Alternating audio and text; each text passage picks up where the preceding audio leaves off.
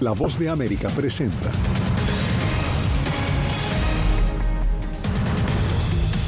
Estados Unidos registra una caída del 50% en el cruce irregular de migrantes en la frontera con México. Así lo asegura el secretario de Seguridad Nacional.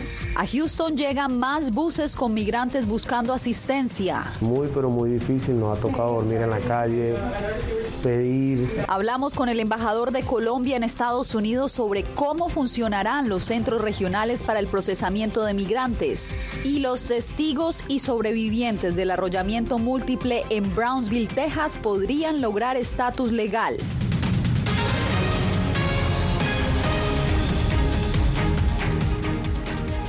Feliz lunes, bienvenidos al Mundo del Día, soy Yasmín López. Menos migrantes llegan a la frontera sur de Estados Unidos tras la derogatoria del título 42.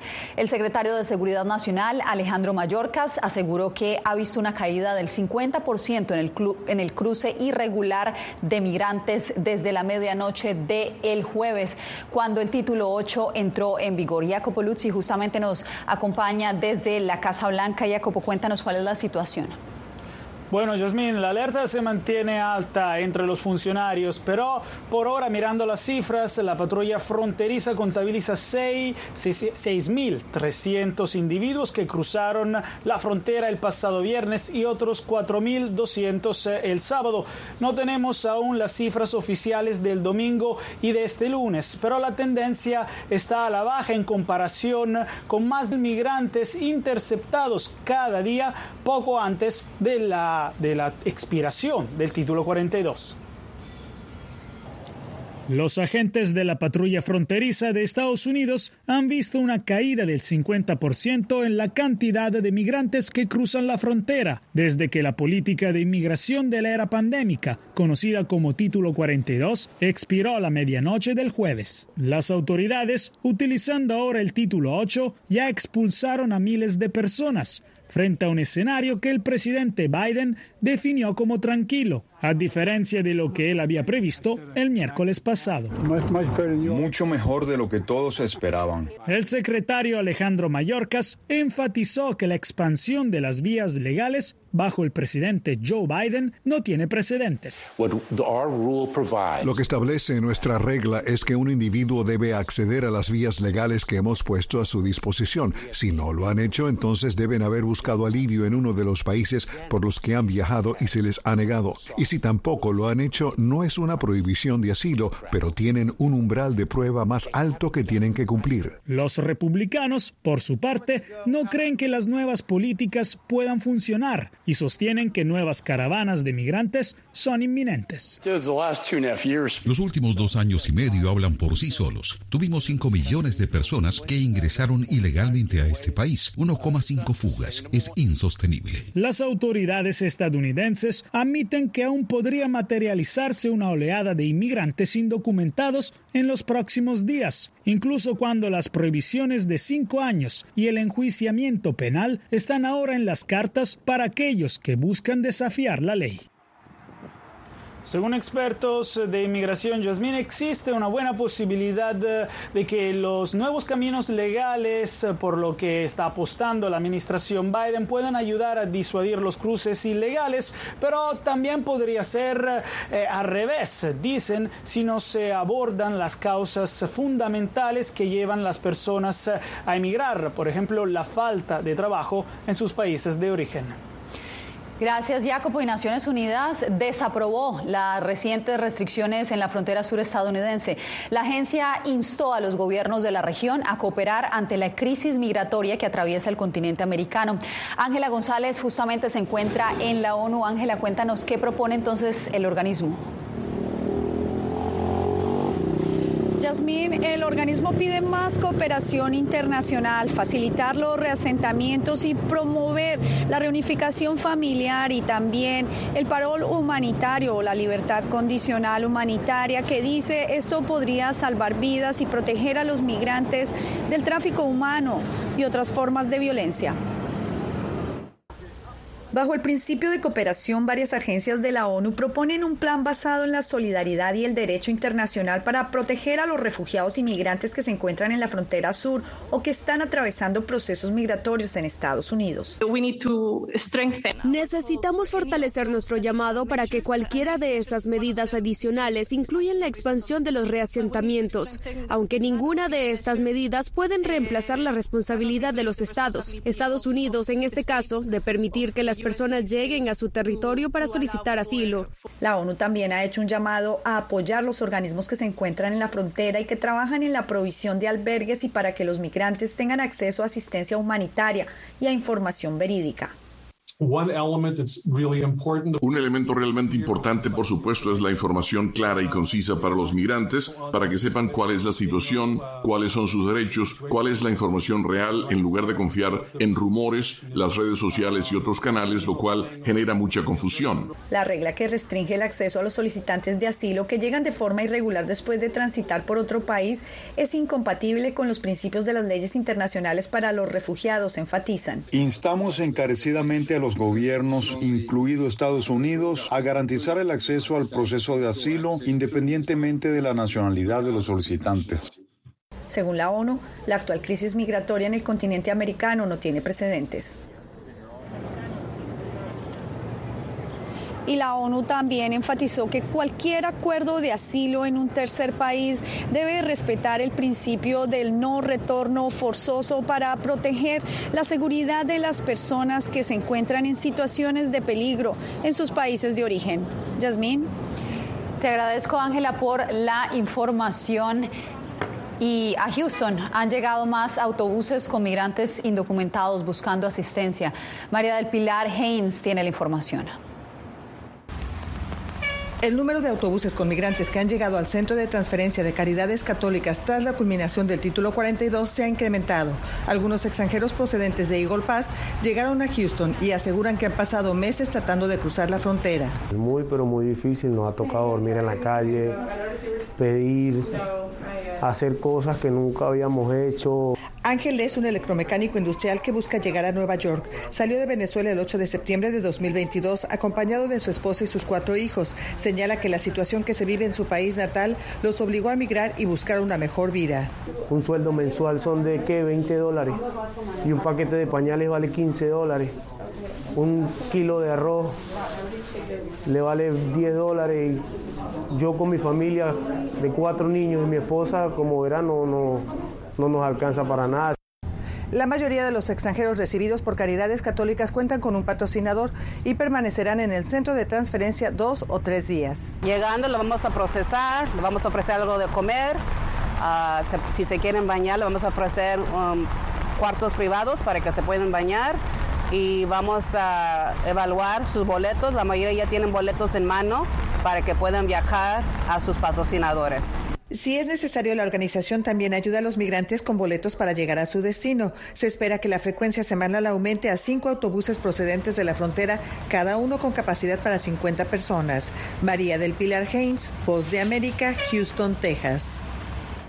Entre tanto, organizaciones que operan en la frontera refuerzan su lucha contra la desinformación entre la comunidad migrante.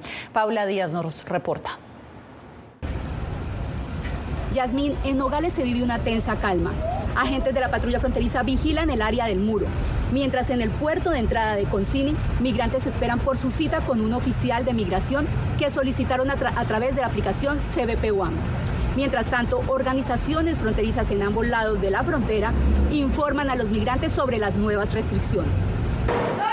Las organizaciones fronterizas se han preparado por semanas para enfrentar los cambios que llegaron con el fin del título 42, mientras esperan una mayor afluencia de migrantes en Nogales, Sonora, que buscan cruzar la frontera para pedir asilo en Estados Unidos el gobierno de los Estados Unidos ya ha emprendido estas acciones para tratar de restringir o limitar más el derecho al asilo. De Velasco viajó a Ecuador y Colombia para informar a la población migrante de lo que les espera cuando lleguen a la frontera entre Estados Unidos y México para asegurarnos de que el mensaje eh, llegue de manera veraz, de manera correcta, porque hay mucha desinformación ahí afuera. Entonces, en Nogales, Sonora, el ambiente que se vive es de incertidumbre tras el fin del título 42. Que dicen que, que ahorita que va a ser más difícil para, para el inmigrante. Andrea Duarte salió de Venezuela en noviembre. Lleva meses intentando conseguir una cita a través de la aplicación CBP One y ahora teme que con las nuevas reglas no pueda cruzar a Estados Unidos. Muy, es muy estresante, de verdad. Aquí también han venido psicólogos porque de verdad, o sea, problemas uno con la familia, que si algo aquí o, o algo Activistas luchan contra la desinformación con la que dicen que llegan los migrantes a los albergues. Aseguran que la mayoría son hispanohablantes y la información que está compartiendo el gobierno a través de sus redes sociales es en inglés y necesitan que se las traduzcan. Ese es mi reporte desde la frontera de Arizona. Regreso contigo. En Colombia hay expectativas sobre cómo van a funcionar los centros regionales de procesamiento migratorio que Estados Unidos planea abrir en ese país y en Guatemala para mitigar la migración irregular. Jair Díaz dialogó con el embajador de Colombia en Washington, Luis Gilberto Murillo. En el caso colombiano, el embajador de Colombia ante Washington, Luis Gilberto Murillo, aseguró que continúan trabajando en las mesas técnicas para la apertura de los centros de procesamiento migratorios con el fin de frenar la migración irregular. Que sea una migración regular, que sea segura, uh, que sea ordenada. Eh, que sea legal y esto porque no queremos y es el propósito de que las familias no se arriesguen al recorrido que se está haciendo por el Darién. Murillo explicó que el objetivo principal es que los migrantes que pasen los filtros y sean elegidos se puedan acoger en programas de refugiados, reunificación familiar y hasta permisos laborales. Estos centros es que crean muchos puntos para que las personas puedan obtener información y tener un eh, trámite expedito. Eso significa que se están abriendo más posibilidades de una migración eh, regular. Según Stephanie López, consultora en políticas migratorias, la información de estos centros regionales de procesamiento migratorio debe ser clara y concisa para quienes deciden realizar el proceso y afirma que sería fundamental que se abran en otros países de la región. Como Chile o como Perú y efectivamente el principal que tenemos en Latinoamérica que es Venezuela. Estados Unidos facilitará una aplicación con estos centros migratorios para que los migrantes puedan hacer sus trámites de manera virtual. Jair Díaz, Voz de América, Bogotá. Entre tanto, Guatemala se prepara para la deportación de sus nacionales bajo el restablecimiento del título 8 por parte de, Estados Unidos. Eugenia Sagastume nos amplía. Solo nomás nos pusieron nuestros datos y ya, ya nomás. De ahí solo nos llamaron y para que nos deportaran. Esta mujer fue uno de los últimos retornados bajo el título 42. Del 2 de septiembre de 2021 hasta el 11 de mayo de 2023, fueron 61.433 los guatemaltecos retornados bajo esa medida migratoria. Sin embargo, autoridades han indicado que los vuelos de deportados continuarán con el título 8. Ver cuántos realmente van a ser las estadísticas que marquen para poder programarnos nosotros en recibir a los hermanos guatemaltecos deportados bajo título 8. Aunque aún no hay mayores detalles de cómo funcionarán los centros de procesamiento migratorio anunciados por el gobierno de Estados Unidos, el canciller aseguró que eso no significa que Guatemala se convierta en un tercer país seguro. Guatemala no es un tercer país seguro y jamás será un tercer país seguro. Y ante la posible llegada de más migrantes, también se han reforzado las fronteras. Principalmente con la frontera sur de Guatemala. Tenemos unidades desplegadas en el área.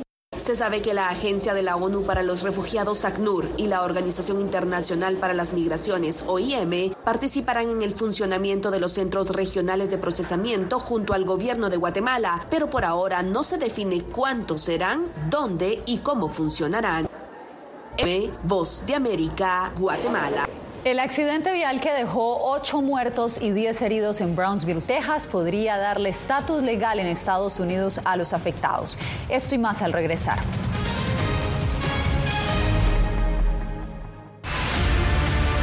No concibo una democracia sin, sin periodistas. El libreto manda a un conflicto constante con la prensa independiente, con los medios de comunicación. Periodismo, la prensa libre importa. Una coproducción de La Voz de América con nuestras afiliadas en la región. Se ejerció esta profesión con mucho eh, miedo. ¿Cuántos periodistas van muertos ya? Por decir la verdad. Disponible en vozdeamerica.com. Algo he aprendido estos últimos años y es el darme cuenta de que nosotros podemos planear todo, pero que la vida tiene cosas para vos que no te imaginas. Me duele porque estoy aquí por ese país que hoy me quitaron. Yo siempre he dicho que la libertad está en la mente y el hecho de que tu cuerpo esté en un lugar no significa que no sos libre. Siempre me sentí libre, incluso estando presa me sentí más libre porque pude darme cuenta que si estaba ahí es porque realmente he elegido qué hacer con mi vida. En tiempos de cambios, cuando el mundo parece incierto y lo que escuchamos no refleja lo que vemos,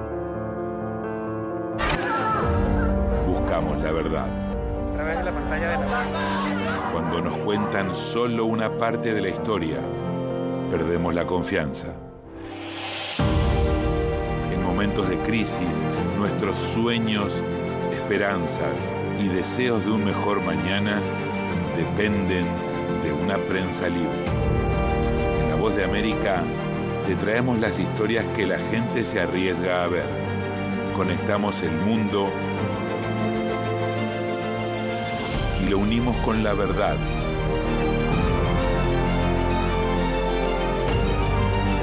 En La Voz de América te presentamos el panorama completo.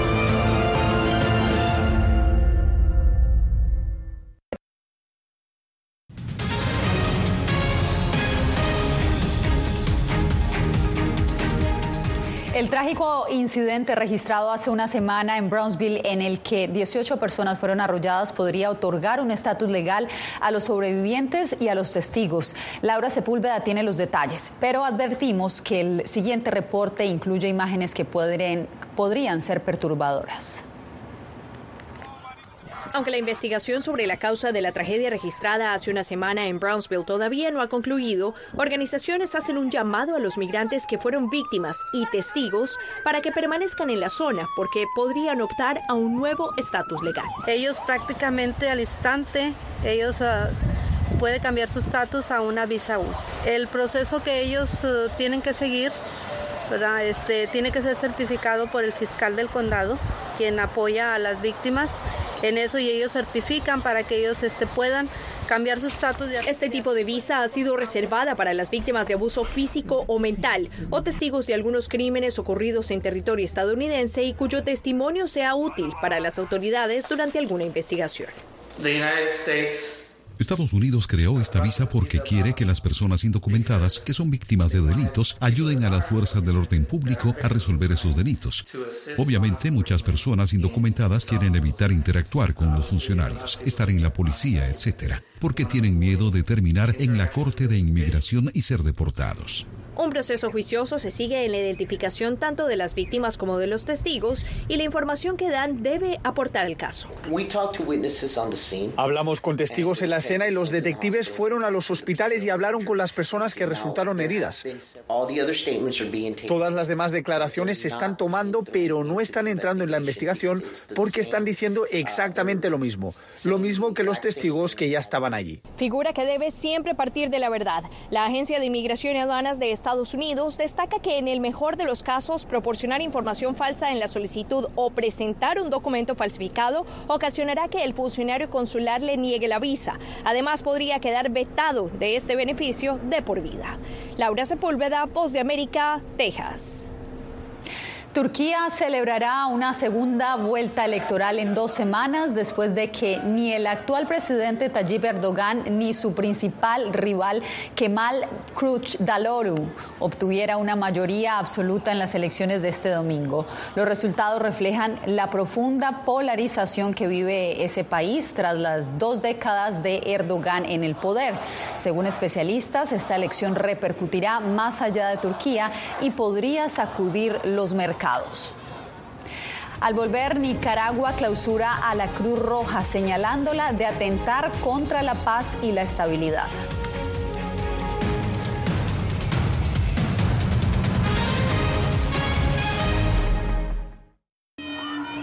Nunca pensé pasar dos años y siete meses en la prisión por nada más pensar diferente a las autoridades de Nicaragua. Una vez que bajamos del avión, acá en Estados Unidos, en Washington, nos damos cuenta que estamos libres porque no sabíamos si también veníamos a una cárcel, no sabíamos nada. El cuerpo como que siente el aire puro, la diferencia a estar en una prisión, ¿verdad?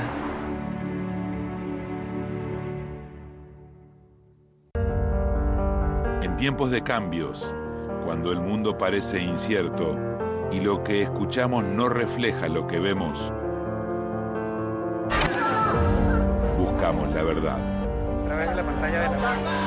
Cuando nos cuentan solo una parte de la historia, perdemos la confianza. En momentos de crisis, nuestros sueños, esperanzas y deseos de un mejor mañana dependen de una prensa libre. En La Voz de América te traemos las historias que la gente se arriesga a ver. Conectamos el mundo y lo unimos con la verdad.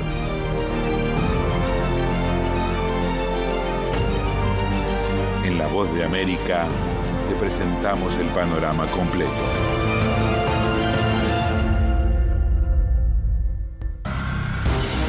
Actualidad. Vamos a ver otra cepa nueva y otra cepa nueva. Análisis. En realidad, mucha de esta gente va a quedar parada de nuevo y va a ser una tragedia humana. Debate. Es la obsesión. La obsesión la tienen ustedes. Con la información más allá de los titulares. El tema energético es algo que se está analizando. La inflación es un problema global. 30 y 50 metros están ya las tropas. Su respuesta, doctor. Todas las semanas por La Voz de América.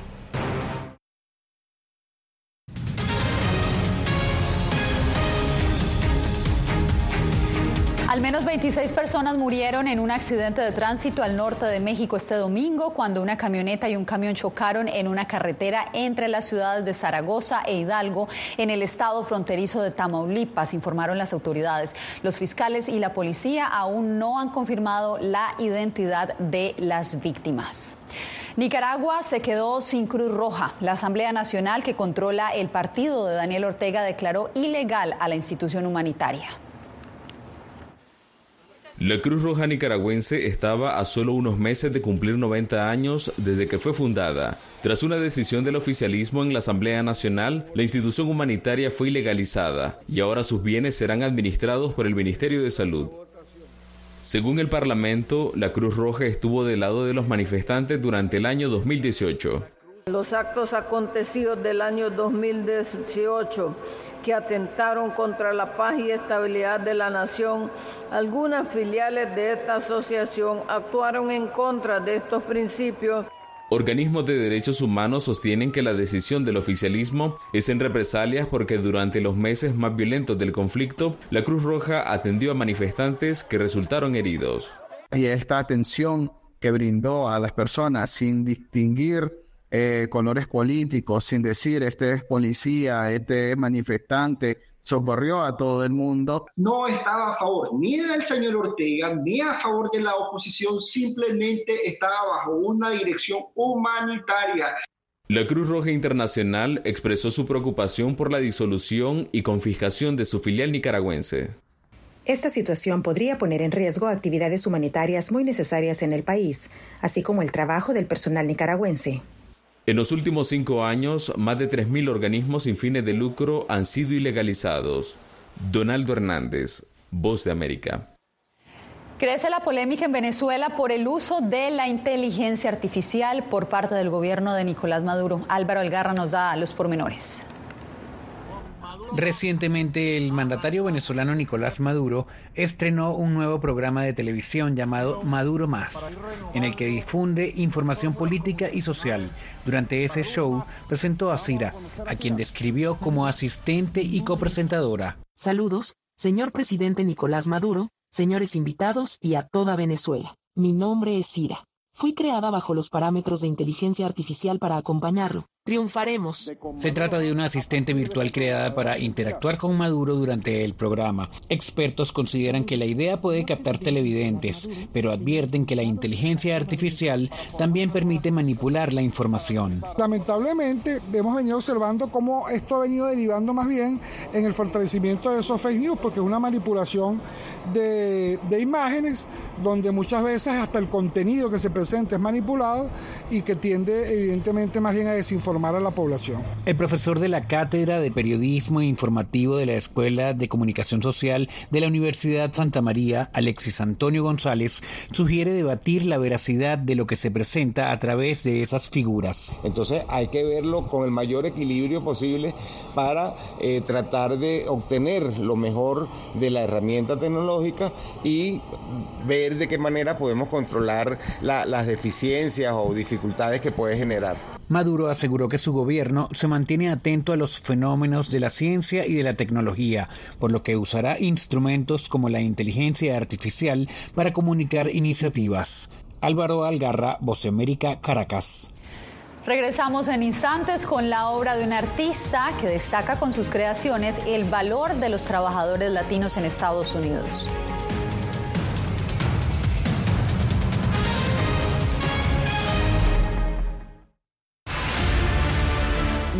Concibo una democracia sin, sin periodistas. El libreto manda a un conflicto constante con la prensa independiente, con los medios de comunicación. Periodismo, la prensa libre importa, una coproducción de La Voz de América con nuestras afiliadas en la región. Se ejerció esta profesión con mucho eh, miedo. ¿Cuántos periodistas van muertos ya? Por decir la verdad. Disponible en vozdeamerica.com.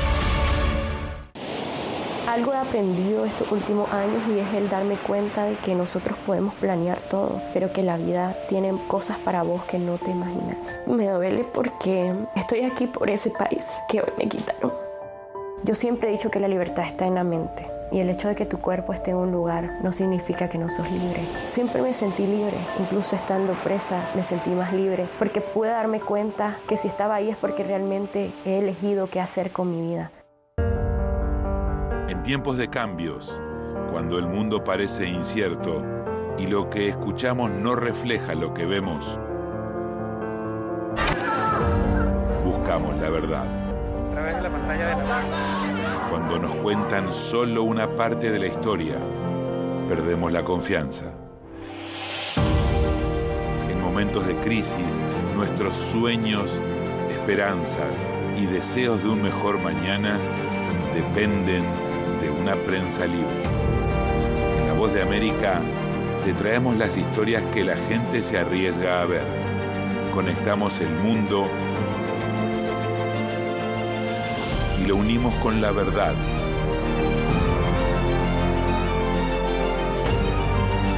En La Voz de América te presentamos el panorama completo.